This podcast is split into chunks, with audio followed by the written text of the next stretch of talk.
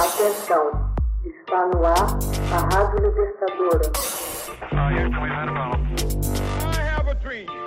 Começa agora o Hoje na História de Ópera Mundi. 28 de março de 1951. Casal Rosenberg é declarado culpado de espionagem nos Estados Unidos.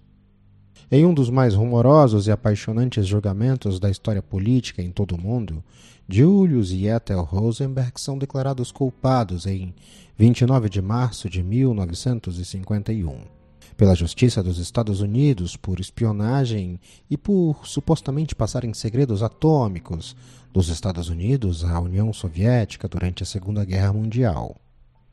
O caso do casal Rosenberg acendeu paixões e manifestações foram organizadas em todos os cantos do planeta durante o processo pela sua libertação. Marido e esposa foram mais tarde sentenciados à pena de morte e executados na cadeira elétrica em junho de 53. A condenação dos Rosenberg foi o clímax de uma série de sucessivos episódios de uma suposta espionagem iniciada com a prisão do físico britânico Klaus Furr na Inglaterra em fevereiro de 50. Autoridades britânicas, com a assistência do FBI, reuniram evidências que Fuchs, atuante no desenvolvimento da bomba atômica, tanto na Inglaterra quanto nos Estados Unidos durante a Segunda Guerra, havia passado informações altamente secretas a funcionários soviéticos.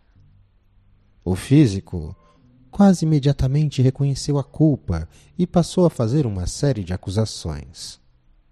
O físico disse, por exemplo, que o estadunidense Harry Gold servia de pombo-correio aos agentes soviéticos aos quais o físico passava as informações. Autoridades estadunidenses capturaram Gold, que em um ato contínuo apontou seu dedo em direção a David Greenglass, um jovem cientista que trabalhava no laboratório onde a bomba atômica havia sido desenvolvida.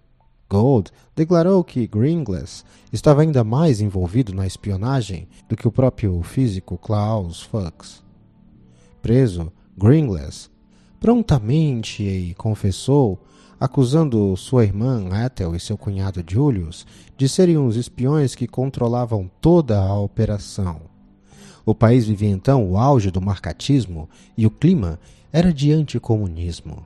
Sabia-se que tanto Ethel quanto Julius tinham fortes ligações com a esquerda, tendo participado de inúmeras atividades políticas e sociais nos Estados Unidos no final dos anos 30 e na década de 40. Julius foi preso em julho e Ethel em agosto de 1950. Tinham dois filhos, de cinco e de três anos. Contrariando a Klaus, Gold e Greenglass, ele negou qualquer envolvimento em atividade de espionagem. Ethel negou com a mesma obstinação. Para os padrões atuais, o processo todo correu com uma celeridade espantosa. Começou em 6 de março de 1951 e já em 29 de março daquele mesmo ano, o júri os declarou culpados de conspiração para cometer espionagem no mais alto grau. Os Rosenberg não foram auxiliados por uma defesa capaz. Muitos à época e desde então a classificaram como incompetente. Mais danoso e cruel, porém, foi o testemunho de Greenglass e Gold, Greenglass declarou que Julius Rosenberg montara um encontro secreto quando Greenglass passaria os planos da construção da bomba atômica Gold. Já Harry Gold corroborou com a acusação de Greenglass e admitiu que, e em seguida transmitiu os planos a um agente soviético. Esse depoimento selou o destino de Julius.